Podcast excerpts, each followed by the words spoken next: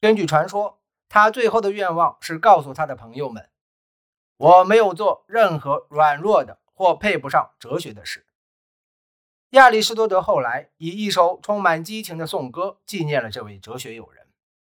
美德，人类力求之物，生命中最高贵的目标。为了你的美丽，哦，少女，人们注定要面对死亡，而这在希腊是一种光荣。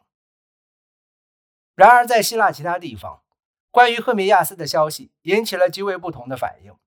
在雅典，德摩斯泰尼揭露并谴责了马其顿国王与阿塔内斯的专注君主之间的秘密结盟。马其顿引起的恐慌日益加深，被人们视为希腊自由传统的野蛮篡夺者。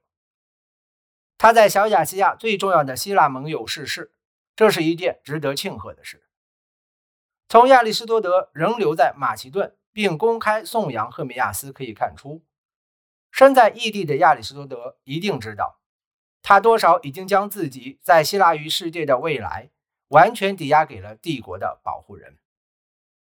亚里士多德在这几个月中，可能撰写了几篇意在启发亚历山大的对话，其中一篇关于君主政体，另一篇关于殖民地。普罗塔克称，亚历山大从新老师那里继承了对书本的热爱，并援引了欧尼西克里都斯讲述的一个故事作为依据。他是一位宫廷历史学家，记载了亚历山大大帝后来在亚洲的战役。他将《伊利亚特》关于战争的论述视为参考手册，随身携带着亚里士多德校订过的版本，总将他和他的短剑一同置于枕下。据普鲁塔克所说，亚历山大钦佩亚里士多德，如同爱自己的父亲一样敬爱他，因为他自己曾经说过，父亲给了他生命，而亚里士多德教导他如何过美好的生活。公元前三四零年。马其顿的菲利普在离开马其顿与拜占庭作战之前，任命十六岁的亚历山大当马其顿的摄政王，在国王离开期间统治王国。亚里士多德不再需要担任亚历山大的老师，可能去了哈尔基济基。据一些古代文献所说，他在那里负责管理斯塔吉拉的重建工作，为此还制定了一个建造的新方案。有一点是明确的：亚里士多德的余生之中。无论在哪里，都与马其顿的那位保护人保持着密切联系。我们在一则古代传记中看到，亚里士多德对菲利普及其妻奥林匹亚斯而言是如此重要，以至于他们亲自为他建了一座雕像。而这位哲学家一直是王国不可缺少的一部分。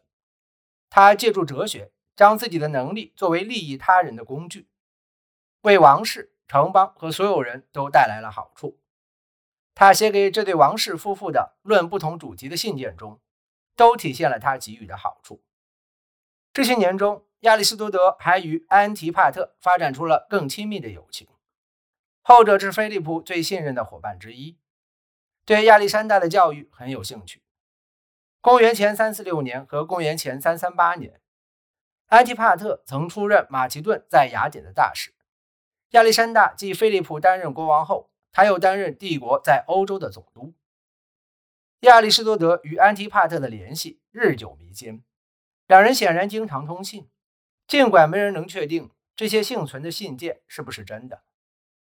亚里士多德的遗嘱中有一条指派安提帕特为遗嘱执行人，从这一点可以肯定，他们的确是亲密的朋友。菲利普冷酷无情地努力拓展马其顿帝国的疆域。他图谋通过围攻拜占庭，控制博斯普鲁斯和赫勒斯旁。由于雅典人的口粮都通过这条连接尤辛海和爱琴海的水路航运而来，菲利普的行动对城邦构成了直接的威胁。雅典的回应是遣军拜占庭，帮助城邦突破了菲利普的围攻。菲利普将注意力转回希腊大陆，又向南方推进。公元前三三八年，在亚历山大的陪同下。菲利普的军队在科罗尼亚击败了底比斯和雅典联军。菲利普缓和了以往的焦土政策，只是派兵驻守底比斯，并要求雅典投降，正式承认他在针对波斯的大流士的泛希腊战役中的领导地位。希腊各邦在科林斯集合，结成了所谓的科林斯联盟。将各城邦的军事力量交予国王自由支配。